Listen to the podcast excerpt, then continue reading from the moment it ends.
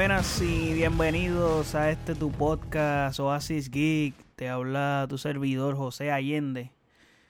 Y bienvenidos a los playoffs del NBA. En este episodio te voy a dar mi bracket de primera ronda de los playoffs del NBA. No les voy a dar el bracket completo de semifinales y finales de conferencia porque si no voy a estar aquí hasta las 3 horas, 4 horas en este episodio, pues esa no es la idea. So, la idea es darle mi bracket de primera ronda y pues cuando se den los matchups de la segunda ronda, de las semifinales de conferencia, pues entonces les hago otro episodio diciéndoles mi pronóstico en cada serie, como estaré haciendo en estas 8 series, sí, 8, son 4 en el este y 4 en el oeste, 8, les daré mi pronóstico de cada una de ellas. Quise esperar hasta que se jugara el play-in de Memphis y Portland. No quise grabar este episodio antes porque yo personalmente tenía esperanzas que Memphis ganara ese play-in. Obviamente lo veía bien, costa, bien cuesta arriba que Memphis lograra ganar los dos juegos porque era demasiado de complejo ganarle a Portland. Que Portland está en un momento increíble, pero con esas series que voy a empezar, Lakers y Portland en primera ronda. Esta serie, Portland ha estado, una, como les dije, ha estado jugando de una manera intensa e increíble. Toda, pero especialmente intensa toda esta semana. Y probablemente para mí este es el, esto es lo que le daría edge a los Lakers a diferencia de Portland en cuanto a la intensidad que ha estado jugando Portland porque probablemente se verán reflejos de cansancio en esta serie para Portland y eso será un factor que les va a jugar mucho en contra. Porque Portland ha estado jugando con sentido de urgencia desde que llegó a la burbuja. Acuérdense en que era uno de los equipos que estaba en el playoff run peleando por ese octavo puesto, por un spot en los playoffs. Lo lograron. Obviamente Lillard se tuvo que esforzar grandemente. Y ha tenido juegos o sea, Portland ha tenido juegos súper cerrados. Que han ganado, pero han sido juegos cerrados y eso sido complicado. Lila ha tenido que meter en dos juegos consecutivos 50 plus de puntos. So, ha sido bastante cuesta arriba para Portland. La ventaja que ellos tuvieron en esta burbuja, a diferencia de los demás equipos, por ejemplo de Memphis, que Memphis en cambio de Portland perdió a su segundo mejor jugador, que fue Jared Jackson Jr y Portland llegó completo a la burbuja. Y estoy seguro que con Jared Jackson, ese juego que del sábado, que fue un juegazo, eh, Portland no lo ganaba. Memphis lo ganaba y la situación hubiese sido opuesta. Porque entonces Portland le tendría que ganar dos juegos a Memphis y estoy seguro que Portland no se los iba a ganar. Y Memphis no hubiera bajado de ese estado opuesto al noveno. So ahí están las situaciones cuando un equipo está completo y cuando no. So, pero es parte del juego y Portland no tiene culpa que Memphis no estuviera completo. Y pues Memphis pues no tiene culpa que hayan perdido su segundo mejor jugador en el segundo juego de la burbuja. Fue algo, ese juego fue estuvo brutal. A me encantó ese partido. CJ McCollum despertó de una manera increíble. El cabrón metió 8 puntos en nada. O sea, dos triples dagger y ese último tiro de dos brutal, que fue básicamente el que sepultó ese juego. Luego ese triple de Carmelo, que que se llevó la victoria. Y todo mi respeto a Yamoran. Demostró que tiene collones el cabrón, porque el tipo no se quitó y estuvo jugando. Después se reportó que estuvo jugando con una lesión. El tipo en su primer año de rookie estuvo jugando espectacular y hay que dársela. Y en este juego dio la cara hablando de los playoffs y de esta serie de los Lakers y Portland, como les estaba diciendo, que se iban a mostrar reflejos de cansancio en Portland, que era un factor muy importante para esta serie debido a que te estás explotado básicamente y te vas a enfrentar al mejor equipo de la NBA o el segundo mejor equipo de la NBA o el tercero como la gente lo quiera llamar. Para mí es el mejor equipo de la NBA eh, y sería complicado que Portland gane esta serie realmente. Los Lakers actualmente tienen el camino más difícil para el campeonato. Los Lakers están conscientes de eso y los Lakers tienen no pueden comer mierda contra Portland. Ellos saben que Portland es un rival complicado pero aún así siguen siendo mejor equipo que los Portland Trail Blazers. Eh, los Lakers ahora mismo, de los 22 equipos que hay en la burbuja, bueno, de los que estuvieron, porque ya. Pero vamos contando los partidos que se jugaron. De esos 22 equipos que están en la burbuja, los Lakers están primero en puntos de fast break. Eso está excelente.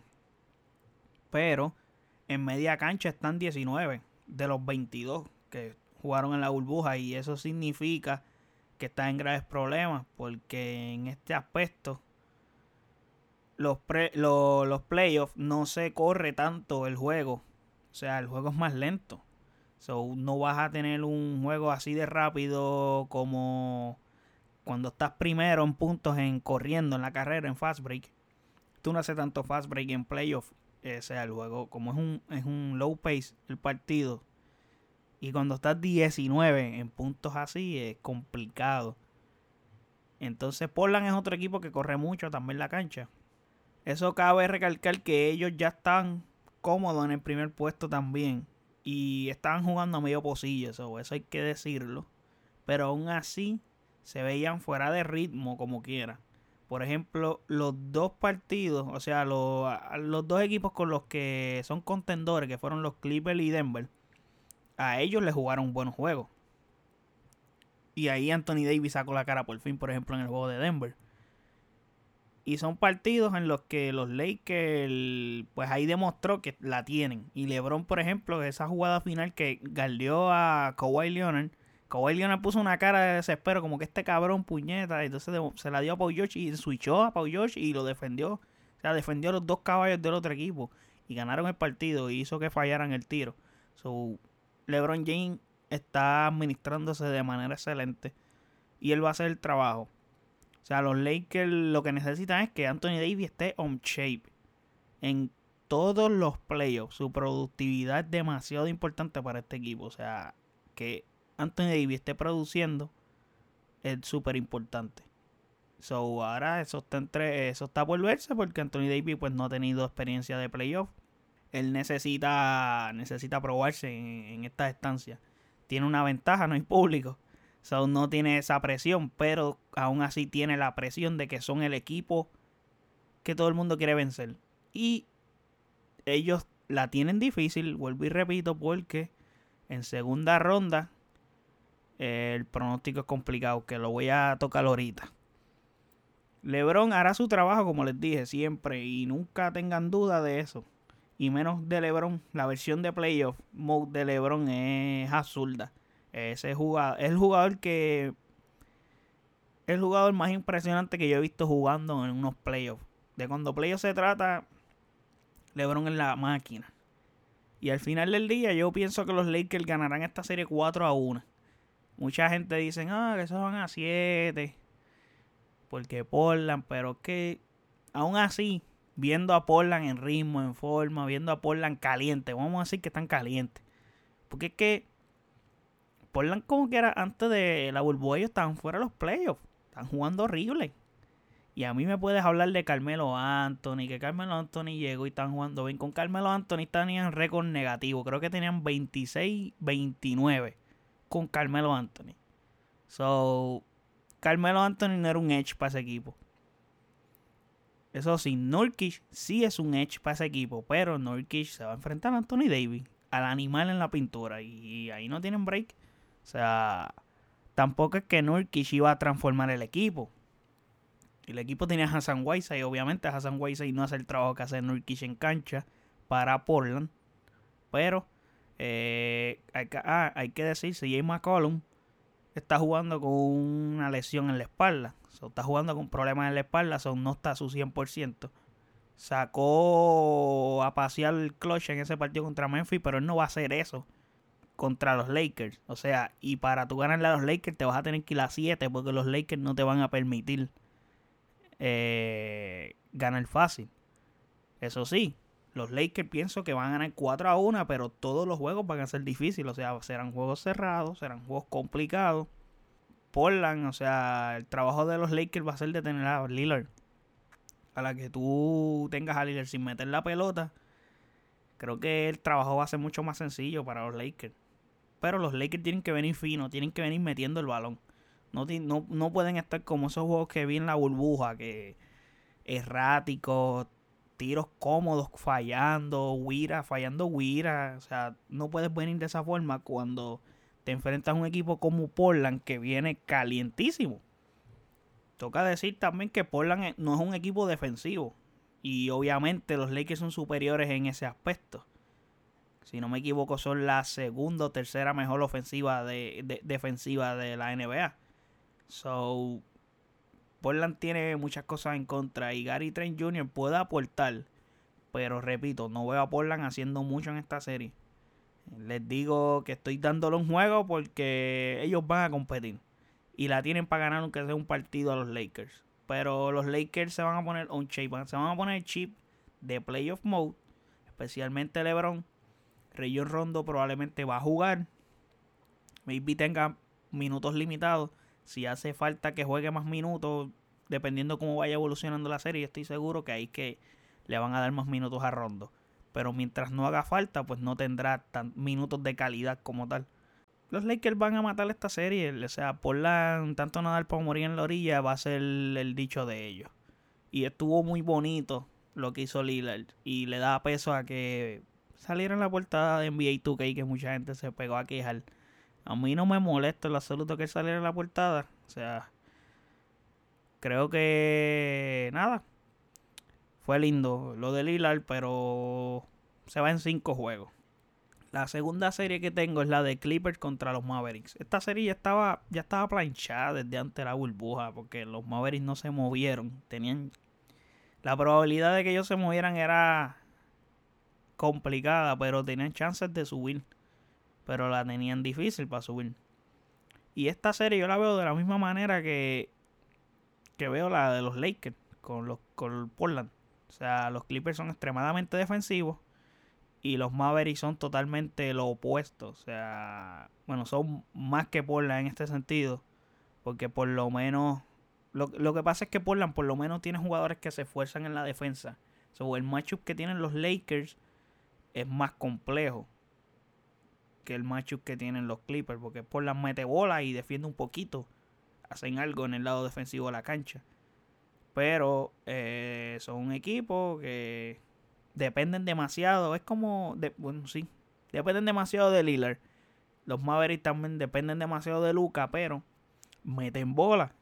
O sea, los Mavericks meten bola, entonces Luka Doncic no defienda a nadie, es un problema grande porque cuando te enfrentas a Kawhi Leonard y a Paul George te van a hacer familia, te van a hacer generaciones de, hijos, porque es que Luka Doncic no defienda a nadie, pa.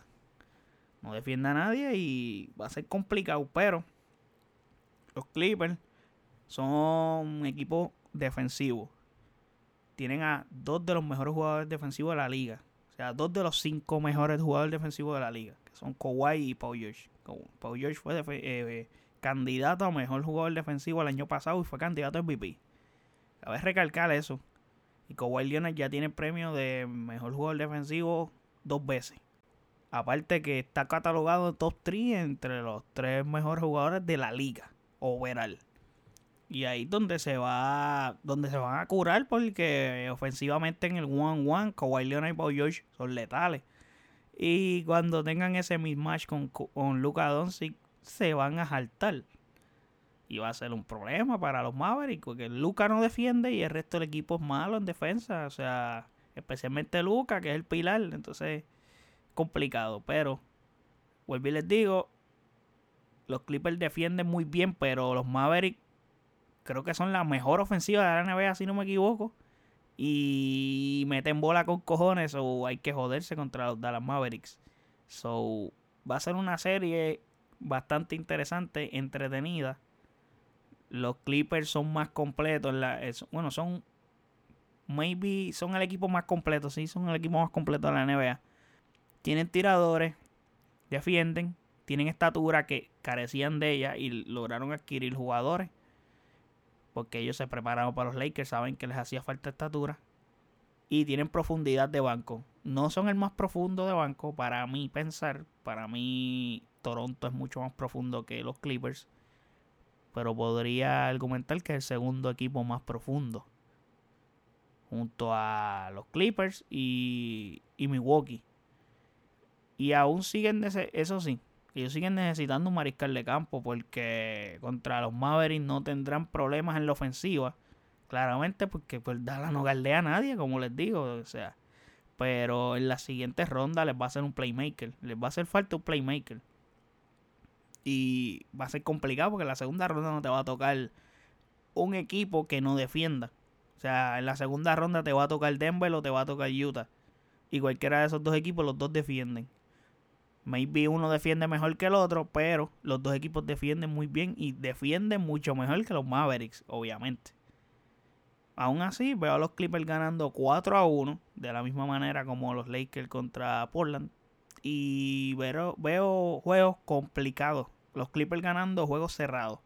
O sea, ganando juegos de 5 puntos, 6 puntos, 7 puntos, 3 puntos. Juegos que se puedan acabar con el buzzer beater, cosas así. Veo una serie buena aquí, interesante, pero un 4-1 veo aquí. Son juegos cerrados y quisiera, yo quisiera que Dallas haga un esfuerzo de sacarle, darle ganas a estos Clippers y los hagan sudar un poquito más. Aunque ganen 4 a 1, pero que, que, se vayan a juegos overtime, dos overtime, que los Clippers se jodan, porque Kawhi Leonard se cansa. Y si, aunque juegue pocos juegos, si esos juegos son demasiado intensos, va a ser un problema para Kawhi porque no va a estar on shape en la área más complicadas del campeonato, como finales de conferencia y cosas así. Y como podrán darse cuenta, pues yo estoy, soy Laker, soy LeBron. So ya saben por qué lo estoy diciendo. Obviamente estoy tratando de ser lo más objetivo posible aquí. No estoy tratando de hablar sin fanatismo. Pero obviamente pues siempre voy a tratar de tirarle tierra a los demás porque imagínate, yo quiero que mi equipo gane. Pero aquí en el podcast pues soy objetivo y hay que decir las cosas como son. Si los Lakers van a perder con un rival, pierden y punto y lo digo. Y los Clippers son el equipo que nos pueden ganar, hay que decirlo. Vamos a la otra serie. Denver versus Utah esta serie es interesante porque es como que media rara. Veo ganando, lo voy a decir de una, veo ganando a Denver 4 a 2. Nikola Jokic, podría decirte que es el mejor centro de la liga para mí. Para mí. Podrán decirme lo que quiera de Joel Embiid, pero Joel Embiid no lo hace todas las noches. O sea, Nikola Jokic lo hace todas las noches. Que el tipo no está en shape físicamente, aunque en la burbuja llegó flaquito.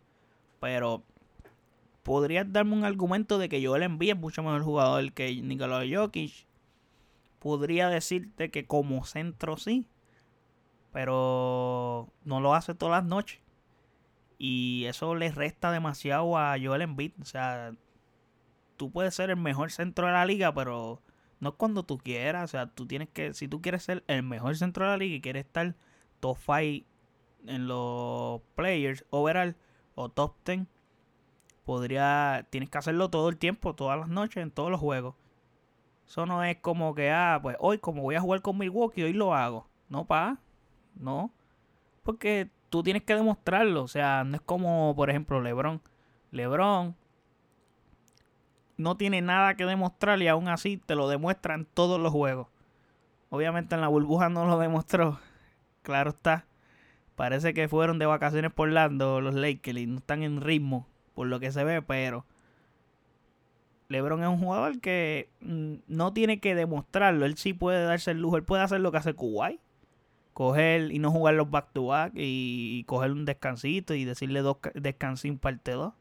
Pero el tipo no. El tipo está a sus 35 años promediando doble dígito en asistencia. Y promediando sobre 25 puntos por juego. Con otro tipo en tu equipo que promedia sobre 25 puntos por juego también y con el mejor récord del oeste. O sea, del oeste. Eso hay que decirlo, que le decían que no podía hacerlo. Voy a tratar de no tocar más el tema de los Lakers, pero ajá, que tengo que decirlo porque imagínate. Joel Embiid, pues el tipo siempre está roncando que no, que yo soy el mejor centro de la liga, yo soy el mejor jugador defensivo de la liga, pa, pero lo tienes que hacer todos los días. O sea, tú no puedes decirme aquí que tú eres el mejor y lo haces cuando juegas contra Yanni Pero lo hace en un juego en Filadelfia.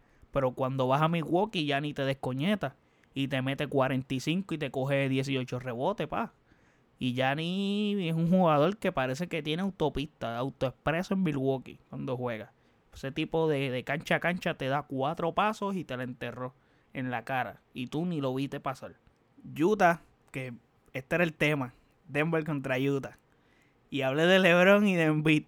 Pero es que como estábamos hablando de Nikola Jokic, Jokic es el mejor centro de la liga. Para mí. Pues toca decirlo porque pues dan entre Jokic y Embiid. Esa es la conversación. Centro. Anthony Davis no es centro. Anthony Davis es power forward. Él no juega como centro de los Lakers. El centro de los Lakers es Jabal McGee. Para que sepan que pueden decir, ah, pero Anthony Davis no. Anthony Davis es power forward, maybe. Si la conversación es el mejor hombre grande, indiscutiblemente es Anthony Davis. Pero voy a parar ya de hablar de los Lakers. Utah viene con la baja de Bogdanovic, que es gigante, porque pierden un tipo que metía 20 puntos todas las noches. O sea, cuando tú pierdes un tipo que te mete 20 puntos, eso te jode, te, te descabrona bien cabrón. Y la química de Gobel y Donovan Mitchell se nota que está, está rota. Se nota que está jodida. Y aunque te quieran hacer ver lo contrario, lo cual te diré que desde ahora Gobel será el jugador que los Utah Jazz van a sacar. Ellos van a apostar por quedarse con Donovan Mitchell. Aparte que Gobel está a punto de coger un match contract. Y obviamente que va a ser Utah. Yo, entonces yo pienso que Utah le va a dar trade a Gobert antes que se acabe, antes que se vaya a ser agente libre y podrán sacarle algo. Porque es que esa relación está rota. Como dice Mike Tower, relación rota, pa. Tengo que decir que la versión de Mike Conley de Memphis parece que su talento no era parte del trade con Utah. Porque dejó su versión en Memphis. O sea, la, la versión de ese Mike Conley de Memphis la dejó allá. Se trajo, o sea, el trade trajeron a otro Mike Conley que es mucho eh, es inferior a esa versión, pero por mucho. No sé qué le pasa a Mike Conley, no ha encajado en el sistema. No sé qué sucede, esperábamos que mejorara porque porque era una evolución, o sea, Mike Conley mejor jugador que Ricky Rubio by far. Cuando sacas a Ricky Rubio y tienes a Mike Conley, tú esperas que esto sea un paso hacia adelante y es todo lo opuesto. Utah para mí al principio de esta temporada era un equipo que sé que no iba a ganar el campeonato, sé que no iba a llegar a las finales de la NBA, pero le podía dar el palo a cualquiera, a cualquiera de la conferencia, Utah le podía dar el palo y dar la sorpresa. Y para mí era un equipo del que nadie quería encontrarse. Nadie quería tener ese matchup con ellos. O sea, estoy hablando de la perspectiva que yo tenía de Utah al principio de la temporada antes que empezara la temporada como yo estaba viendo el roster. De, eso pasaron a ser todo lo opuesto. Porque viendo cómo están jugando la temporada, viendo cómo llegaron de la burbuja hasta sin química, te podría decir que son el equipo que en la primera ronda todos querían. Todos querían jugar contra Utah o Memphis. Obviamente, pues Memphis era claro que era el rival de los Lakers. Obviamente, pues Memphis no, se, no logró mantener el puesto por las razones que ya comenté. Pero el resto de los equipos, o sea, te puedo decir el 3, el 4, el 5, el 6, el que sea. O sea, Houston, Oklahoma, Denver. Todos esos equipos, que son los restantes, porque creo que Utah no podía bajar hasta el 7, porque Dallas la tenía complicada para subir tenían el chance, pero la tenían difícil para subir. Pero aún así, como quiera, los Clippers desearían jugar mejor contra Utah que contra el equipo de Dallas. Porque Dallas mete bola. Utah pues es un equipo que estadísticamente no está top 10 ni en ofensiva ni en defensa. Y Denver es la quinta mejor ofensiva de la liga. Y eso es algo que es muy importante. Y Denver es demasiado de bueno. Y si aprovechan la falta química que tiene Donovan Mitchell y Rudy Gobert, Denver les gana. O sea, esta serie le voy a dar 4 a 2. porque no le puedo restar mérito. Utah sigue siendo un buen equipo de todos modos, aunque tienen la baja de Bogdanovic. Siguen siendo un buen equipo. Y quién sabe si entran en ritmo y le dan el palo a Denver. Con todo y eso que yo acabo de decir que son lo opuesto a lo que yo pensaba, que ellos perdían darle el palo a cualquiera. Pero Denver, el año pasado, lo que demostraron en los playoffs me fue complicado porque perdieron en 7 juegos contra Portland y tú no podías irte a 7 juegos contra Portland. Una serie que tú tienes que haber ganado. Te fuiste a 7 con Portland y te fuiste a 7 con San Antonio. Tú tienes que haber ganado esas dos series en menos de 7 juegos. Maybe, maybe con San Antonio te la puedo dar porque San Antonio es difícil. O sea, es difícil jugar con San Antonio en las circunstancias que sea porque Greg Popovich es el GOAT de los coaches. Pero es complicado, o sea, Denver le falta, le falta. Pero ellos ganan esta serie contra Utah. Yo los veo 4 a 2 esta serie, para mí. La otra serie, que es Houston y Oklahoma City, esta serie con público hubiese sido cabrona. Realmente hubiese sido una serie súper cabrona. O sea, maldito sea el coronavirus. Nos ha privado de, de, de momentos y de cosas impresionantes y cosas que hubiesen sido súper dura. Porque en el caso de. Voy a hablar de los Lakers, tengo que decirlo. En caso de que los Pelicans lograran ese comeback y entraran octavo, porque faltaban como 15 juegos, no se hubieran eliminado tan rápido. Tenían todavía chances para entrar. Tenían como 15 juegos, o podían entrar octavo y ver ese matchup de los Lakers contra los Pelicans. Anthony Davis regresando a New Orleans en primera ronda de playoffs ha sido súper cabrón. Pero no se dio. Y las probabilidades que se dieran eran eran bastante bajas también. Pero en este caso, este matchup de Houston y Oklahoma City hubiese sido duro. Regreso de Westbrook, Oklahoma, ver cómo en Oklahoma iban a... Bueno, Oklahoma no, no, no tomó la salida de Westbrook como la tomó la de Durant. Honestamente, Oklahoma se siente agradecido con Westbrook porque Westbrook lo dio todo realmente por el equipo. Y aquí sí, pues, aquí las condiciones son bien complicadas y bien diferentes porque Houston, yo, yo viendo esto, Houston para mí es el equipo más peligroso del oeste. O sea, los contendientes en el oeste son los Lakers, los Clippers y Denver. Obviamente yo veo en una serie que juegue Denver y los Clippers eso, eso, eso, esto es un pronóstico que estoy dando desde antes, porque esto lo daría en el bracket próximo. Si es que pasan los que dije, si los Clippers ganan y Denver ganan. Clippers gana esa serie de Denver y los Clippers. Yo veo a los Clippers ganando claramente.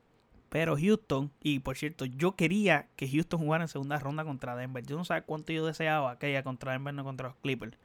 No saben cómo yo deseaba ver a los Clippers jugando contra Houston es que Houston es el equipo que está a la medida de, los Clippers. O sea, Houston la tiene para ganarle a los Clippers. Y me cojona porque es que él nos tocó a nosotros, a los Lakers. ¿Qué cojones? Pero como les dije, Houston es el equipo más peligroso del oeste. Pero, pero, con Russell Westbrook jugando. ¿Qué pasa? Russell Westbrook se dice que está lesionado, no se sabe cuándo va a regresar hasta este momento en el que estoy grabando este episodio, no sé novedades de Westbrook. No sé si va a comenzar el primer partido de los playoffs. Los playoffs comienzan hoy. Estoy grabando en la madrugada del lunes. Son las 1 y 54 de la mañana. Los playoffs comienzan hoy. So, básicamente, hasta ahora no hay novedades de Westbrook. Y si Houston está completo, como les digo, y Westbrook juega la serie, pues esto es algo que los Rockets van a ganar. Deberían de ganar. Pienso que en cinco juegos veo ganando a Houston sobre el Oklahoma City Thunder con Westbrook. En cinco. Aquí no hay mucho que analizar realmente. Pero ojo. Sin Westbrook. Ok, sí puede ganarle fácilmente a Houston. O sea, sin Westbrook. Oklahoma le gana a Houston o sea, Westbrook es, eh, o sea, Houston, el sistema de Houston es Westbrook. O sea, cambiaron el formato de juego para Westbrook. O sea, James Harden juega el pick and roll, O sea, los centros los cambiaron, no tienen hombres grandes. El small ball lo hicieron para Westbrook. Y si Westbrook no está, pues se va para el carajo el juego. Bueno, yo veo ok sí ganando sin o sea, si Houston juega sin Westbrook, pero Harden es Harden y Harden es mi segundo jugador favorito de la liga. O sea, favorito. No estoy diciendo que es el mejor segundo jugador de la liga. Para mí es el segundo. Porque pues otro tipo de cosas. O sea, el cumpleaños mismo día que yo. Somos zurdos los dos. Tenemos diferentes tipos de, de, de... ¿Cómo te podría decir la palabra? Cosas que nos unen. Y aparte me encanta su estilo de juego. Mm, no me gusta que no defiende, pero por lo menos hace el esfuerzo y sabe leer las líneas de pase. Hace cositas en la defensa que por lo menos no es nulo, no es Luka Doncic en defensa. Pero tengo que decir que el equipo de OKC puede ganar esta serie en seis juegos. O sea, si Westbrook no está. O sea, este equipo de los Thunder están aquí por alguna razón. Y pues tengo que darle mucho crédito a Chris Paul. Chris Paul es un animal, es una bestia. O sea, nadie daba a este equipo del OKC ni en los playoffs. Imagínate, no lo daban ni dentro de los playoffs. Yo era uno. Y llegaron quinto. Y estuvieron hasta más arriba. Llegaron quinto. Y estuvieron jugando bien todo el año. Todo el año luciendo cabrón. Y todo el mundo decía como que puñeta, ok, sí, está haciendo las cosas bien. ¿Qué carajo está pasando aquí? Eh? Y lo otro todo el año. Ok, sí, jugando súper bien. Crédito a Chris y a Billy Donovan. Que para mí Billy Donovan yo lo pondría como segundo en mejor coach en esta temporada. El trabajo que ha hecho en este equipo, nadie, realmente nadie dio a que llegaran aquí. Billy Donovan a estar casi votado, está para ser candidato a mejor coach del año. Cosa, qué cosa cabrona, ¿eh? Pero repito, Houston es el equipo que debe ganar. Y los estoy dando ganando. Pero sin Westbrook la serie es costa arriba y la pueden ganar. O sea, no, no, no quiero que piensen que si Westbrook no está, se jodió. O sea, bueno, realmente se jodió Houston porque vamos a suponer que Westbrook no está, Houston logra ganar la serie a ok sí, pero cuando jueguen con los Lakers ahí se le acabó el mambo. O sea, en segunda ronda se le acabó el mambo y no tienen ninguna opción de break contra los Lakers sin Westbrook. Pero y, me, pueden ganar en 7 sin Westbrook, en 7. Pero doy la serie ganando, como les dije. Con Westbrook ganan 4 a 1. Sin Westbrook pierden 4 a 2. Y con esto cierro en el oeste en el este, pues las cosas están un poco más sencillas. Porque hay dos series que son eh, cero interés, series que los juegos son cuando estén, como los juegos van a dar desde tempranito todos los días, esos juegos que juegue Milwaukee contra Orlando Magic, que es la primera serie. Estos juegos en verdad no importan. Para serte honesto, no importan. Yo esta serie era, yo me voy a poner a hacer otro tipo de cosas, me pongo a hacer cosas personales, me pongo a ver una peliculita o algo. Si los dan en mientras estoy en horas de trabajo, pues mucho mejor, porque así pues no me lo no me pierdo de nada. So, no hay problema. Pero tengo que hablar de esto porque es que hay, hay que decirlo. Esto debe ser un sweep 4-0. Milwaukee tuvo el mejor récord de toda la liga. Y son el número uno en defensa. ¿Qué pasa? ¿Sabes qué sucede? Orlando Magic no mete una pelota. Orlando Magic es malísimo ofensivamente. O sea, está en número 22 en ofensiva. Y te vas a enfrentar a la mejor defensa de la NBA. No, tú estás jodido. Tú te jodiste. Tú te jodiste, te tocó bailar con la más fea. Es más, eh, la burbuja en Orlando, yo creo que ellos están ahí por eso, porque es que la burbuja está allí. Ellos no tienen nada que hacer, la burbuja está allí, pues mira, vayan a jugar contra Milwaukee, porque es que no hay, no hay otra. Y está complicado, o sea, esta gente, Milwaukee lo que estuvo fueron dando palizas durante toda la temporada. Cabe recalcar que el este lo veo competitivo. Fíjate, este año lo veo bastante competitivo, pero con todo y eso, Milwaukee era superior. Es un equipo superior. Y Orlando Magic no tiene nada que hacer en ofensiva. Está, está completamente jodido. Y esta serie contra Orlando no tiene, tiene 0%, o sea, esto es 0% de probabilidades y break de ganar. O sea, tiene 0%. Es más, no tienen break ni de ganar un juego. Porque tú sabes que siempre tú dices, coño, pues un jueguito se lo pueden robar, papi, que, que no tienen ni break ni de ganar un juego. Te lo digo así, es más, Milwaukee puede sentar a Yanni toda la serie. Y con todo y eso, Milwaukee gana 4 a 0 a Orlando Magic a este nivel. Milwaukee es demasiado de bueno contra esos Orlando Magic tan jodidos. Y para completar, el único jugador que podía darle problemas defendiendo a Yanis se llama Jonathan Isaac. Y el tipo no va a estar porque se lesionó, tuvo una lesión de ACL en el segundo partido de la burbuja, si no me equivoco, y pues se jodió. Este no va a jugar el resto de esta temporada.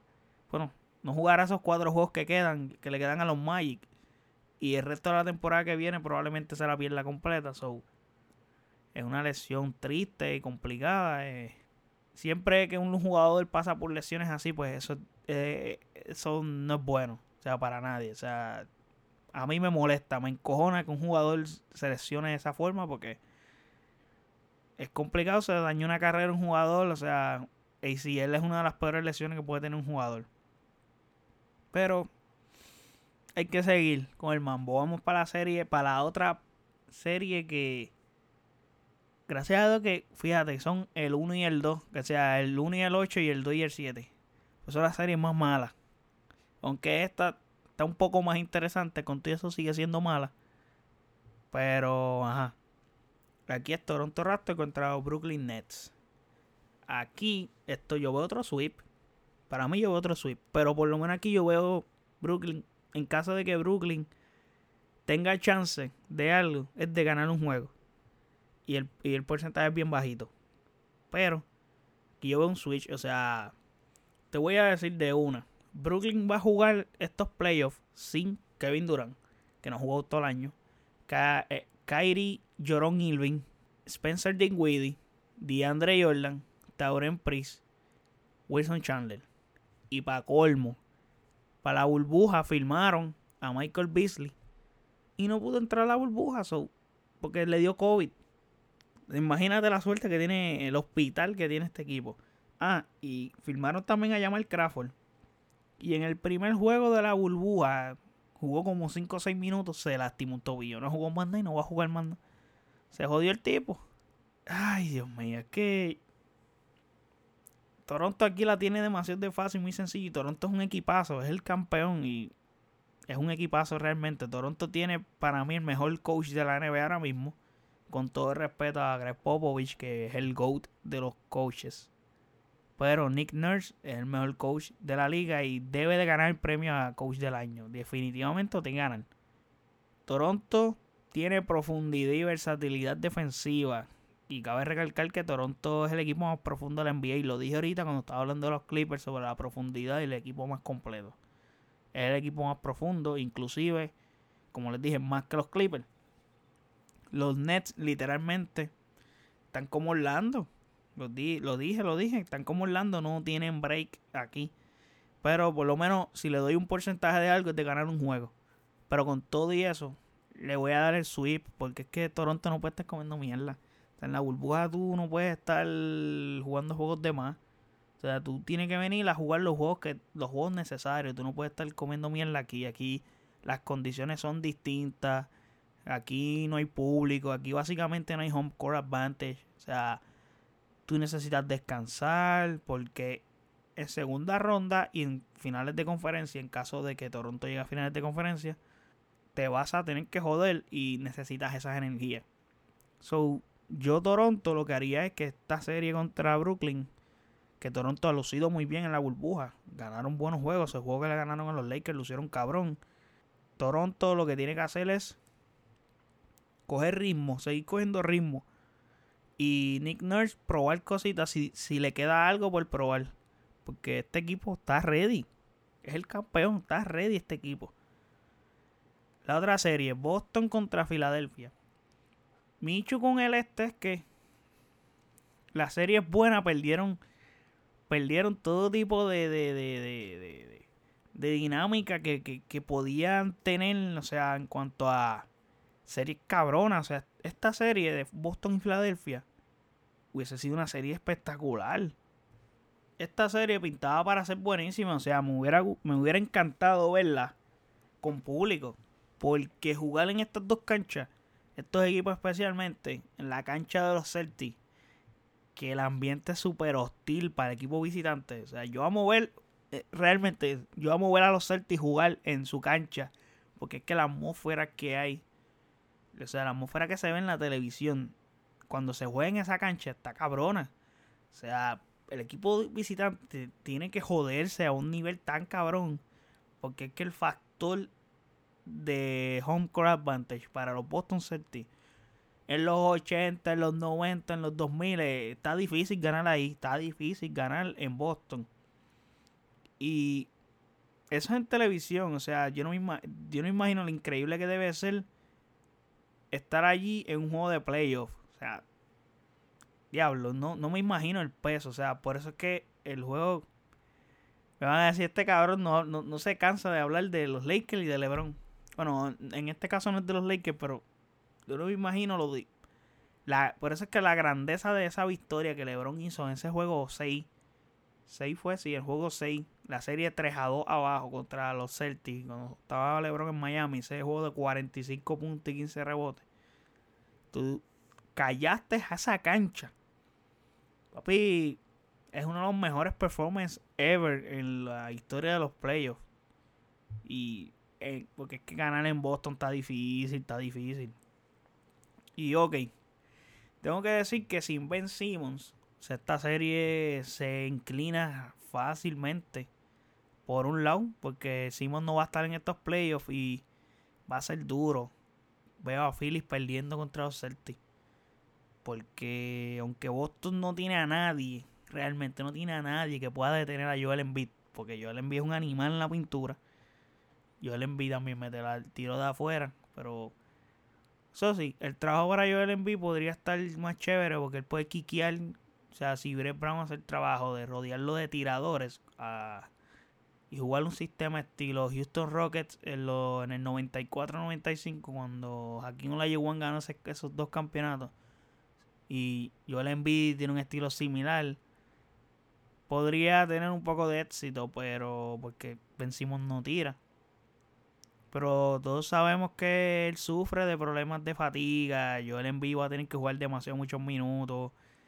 Él ha tenido dos lesiones en estos últimos dos juegos. Creo que una en la mano, una en no sé dónde. Tampoco va a llegar al 100%. Philadelphia está jodido. Y este proyecto se va para el boquete. Y contra Boston va a significar que él juegue muchos minutos. Y para que Philly gane a Boston. O sea, es que no hay forma, no hay forma de que los Sixers le ganen a Boston. O sea, plus, al no estar Ben Simmons va a ser una forma casi imposible de tener a, a Jalen Brown y a, y a Jason Tatum allá en el perímetro.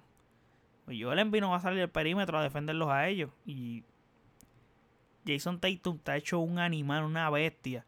Y maldita sea Kyrie Irving que atrasó la evolución de este chamaco un fucking año. Cabrón, Kyrie Irving, mamabicho. Te tengo que decir así porque eres un infeliz. Porque lo que hiciste fue dañar la carrera a ese chamaco. Ese chamaco, bueno, no le dañó la carrera, pero le atrasaste la evolución. Probablemente ya, bueno, yo no sé, yo, yo podría decir que Jason Tatum es una superestrella. Díganme en los comentarios si, Jason, si ustedes creen que Jason Tatum es una superestrella ahora mismo en la liga. Yo pienso que sí es una superestrella en la liga. Y si no es una superestrella, es una estrella que va a ser superestrella la temporada que viene o estos playoffs se va a convertir en superestrella cuando deslumbra a todo el mundo con destellos de Kobe Bryant. Así. Y me cago en el teléfono, chocó aquí con la mesa, puñeta. Eh, los Sixers hay que decir que tienen una química que da asco. O sea, Filadelfia después que se elimine en la primera ronda, o sea, la gerencia tiene que despedir a ese entrenador. Entrenador no tiene control de su equipo. Joel Embiid se pasa lloriqueando, haciendo cara y discutiendo con los compañeros hasta como vencimos. ese equipo es un desastre. Ese equipo tros de proces para el carajo. O sea, ese equipo se jodió. La decisión de que Jimmy Waller se haya ido es súper mega entendible porque que está cabrón. Tú te puedes quedar en ese equipo cuando ese equipo tienen, tienen las situaciones que tienen este equipo va en picada y pienso que aún ellos van a darle break a este proyecto. O sea, la gerencia pienso que van a darle break porque le dieron un contrato hace 7 para Ben Y ese melón, ¿quién carajo se lo come ahora?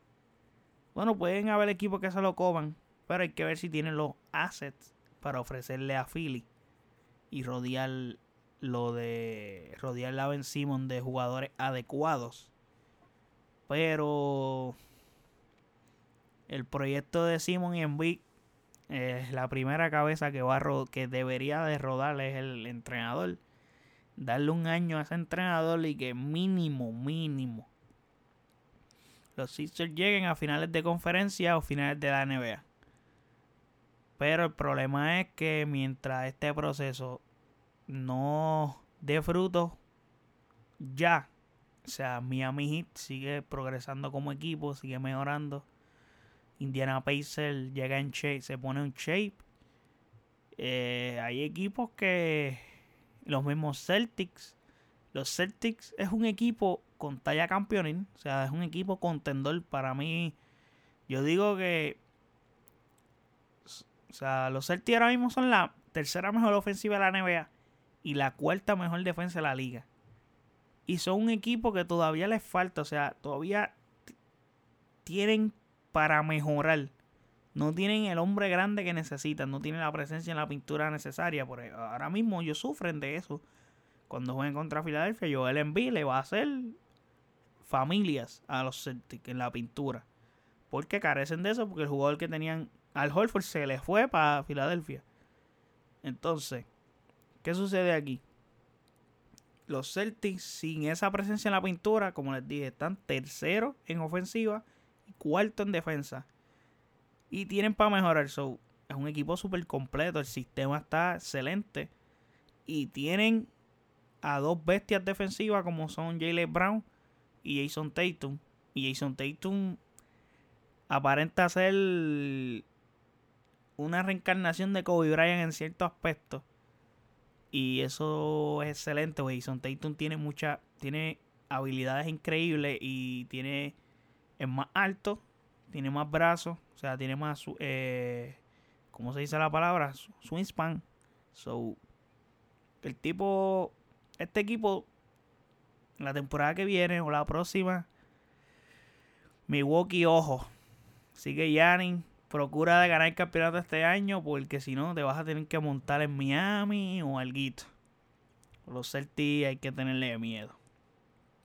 Y para mí, aunque la gente como le estaba diciendo, que la gente pone como un hecho que Milwaukee es el equipo que va a llegar a la final y es el equipo que va a representar al este en la final, yo no lo veo tanto así. O sea, sí es el equipo a vencer en el este, porque es el mejor equipo del este. O sea, por algo está el número uno en el este y en la liga.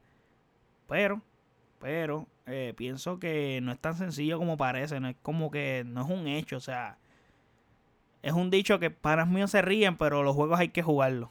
O sea, no es nada más en el papel que parezca superior. Tiene. Hay equipos que le pueden dar problemas y ahí. Milwaukee no la tiene simple, o sea, no tienen el camino sencillo tampoco. O sea, la primera ronda, eso es para costarse dormir. Eso es para. Esa primera ronda tú la ganas jugando PlayStation o Xbox. Pero el este es que el lado del bracket difícil lo tiene Boston en segunda ronda. Y con todo y eso, pues, porque Philly es un buen equipo, de todos modos, voy a ir la serie 4 a 2 ganando Boston Celtics. Y por último, para mí, la serie más interesante de toda esta, bueno, junto con la de los Lakers y Portland, porque pues interés personal por, ser fanático de LeBron, pero Portland pues es un equipo que le va a sacar chispa a los Lakers. Pero la serie de Miami Indiana es una serie que pudo hasta es ahora mismo y suena cabrón a la serie, suena que va a ser una serie súper durísima y súper buenísima. Y Indiana no está on shape, no está completo. Indiana es un equipo que le hacen falta piezas y sus jugadores no están al 100. So, imagínense que así está la serie. Imagínense si, la, si los jugadores estuvieran, o sea, todo bien. O sea, imagínense en Indiana estando como está ahora mismo Miami Heat. Miami Heat está completo, todos sus jugadores están al 100%, todos sus jugadores están al máximo nivel. Indiana llega a estar en esa misma forma, pues la situación y las circunstancias fueran distintas y la serie fuera mucho mejor. Fuera esto obligado hubiese sido una serie de 7 juegos, sí o sí. Cabe recalcar que los Pacers vienen, como les dije, incompletos, sin su mejor jugador en esta temporada. Porque muchos pueden decir que su mejor jugador es Víctor Ladipo, pero Víctor Ladipo no jugó todo el año y está viniendo una lesión. Pero este año su mejor jugador se llamaba, se llama, el tipo existe todavía, Domantas Saboris. TJ Warren ha sido su mejor jugador en la burbuja, obviamente. Ha sido un animal metiendo bolas en la burbuja. O sea, el tipo está desacatado, está al garete, mira. Que hacer algo con ese tipo. Y tiene el famoso quilombo con Jimmy Butler. Y estos dos tipos se nota que se odian a muerte.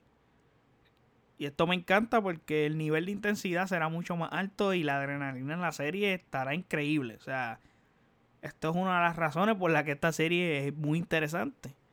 Porque le va a dar pique, le va a dar flow, le va a dar, como les dije, intensidad.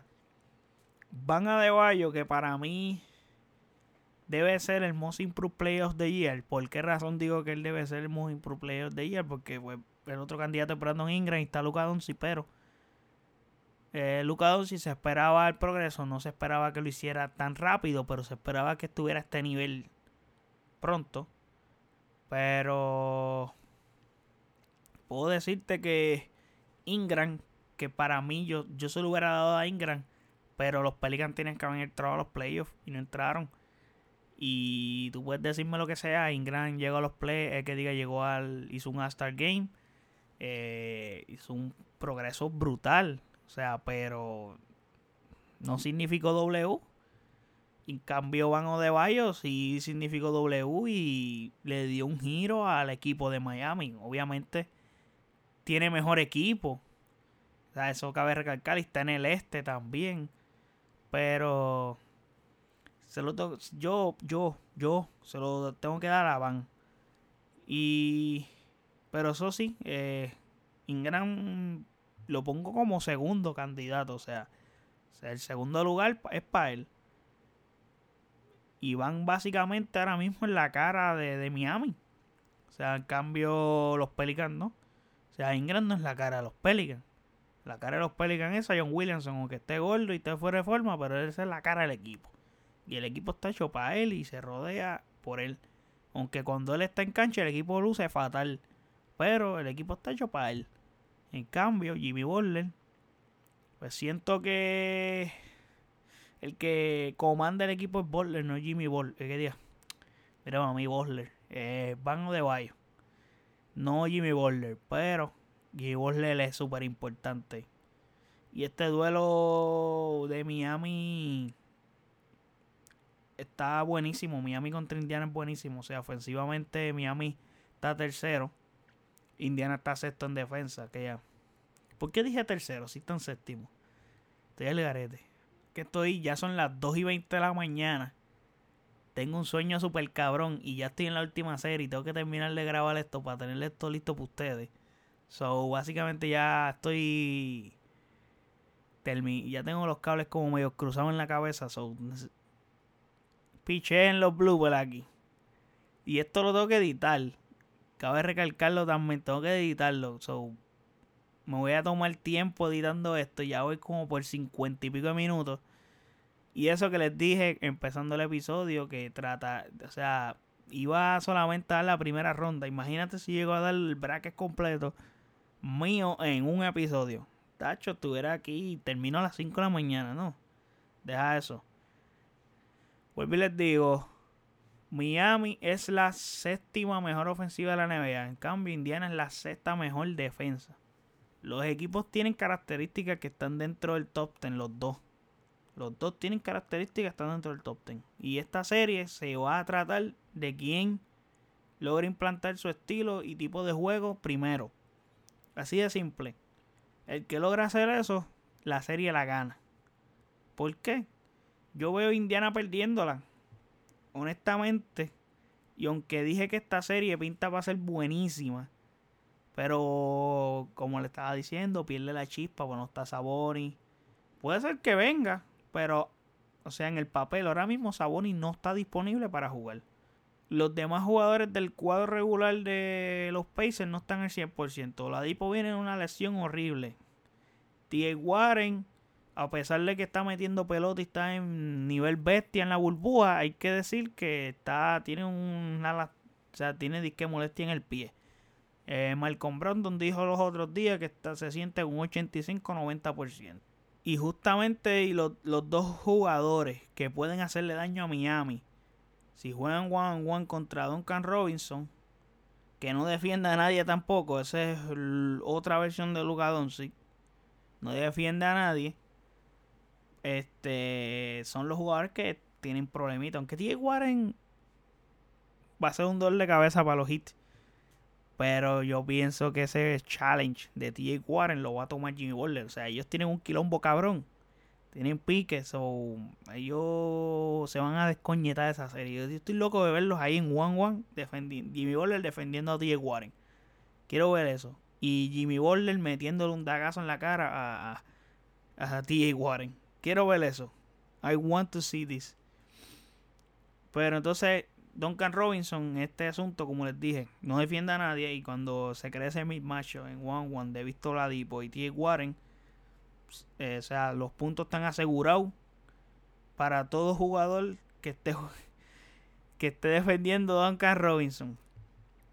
Pero en la ofensiva Duncan Robinson es letal y Duncan Robinson viene siendo una especie de los Williams para esos hits.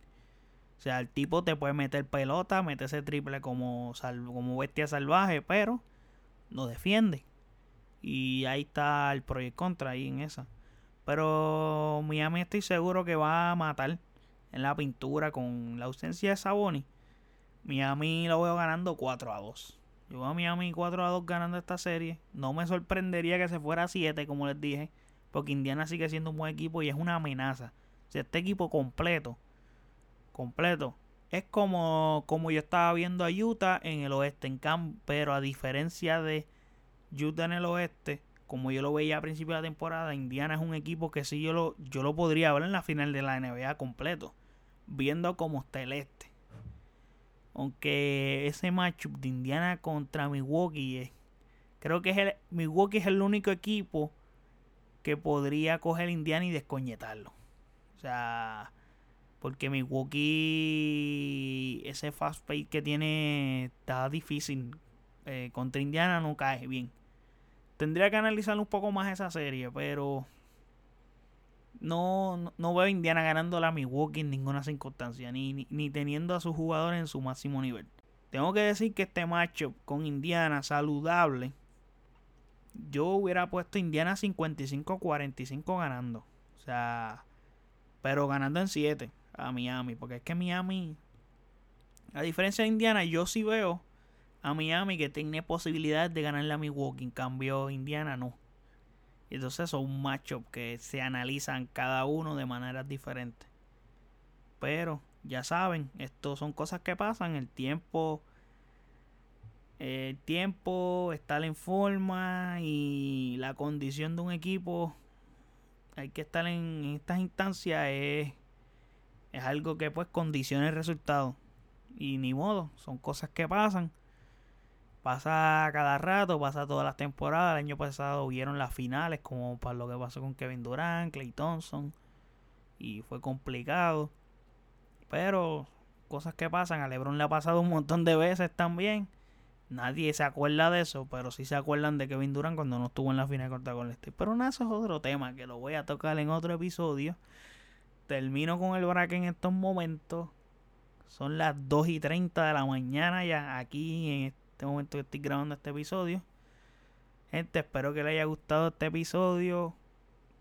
díganme en su bracket, en los comentarios. Eh, nos puede seguir en las redes sociales como AsiKipR. Nos puede buscar en cualquier plataforma digital de podcast que existe. Y el link está en el bio de las redes sociales. Por si acaso pues tienen problemas de buscar el podcast en la plataforma que usted guste. El link está en el bio. Usted le da el link. Y ahí te salen todos los nombres de las plataformas en las que estamos. Breaker, Google Podcast, Spotify, Apple Podcast. No olvide darnos las estrellas en Apple Podcast, por favor. Danos review en Apple Podcast, por favor. Si te gusta algo, críticas constructivas, las aceptamos. Y nada, gente. También no olviden ir al Desmadre Podcast. Que allá yo estoy participando con unos panas.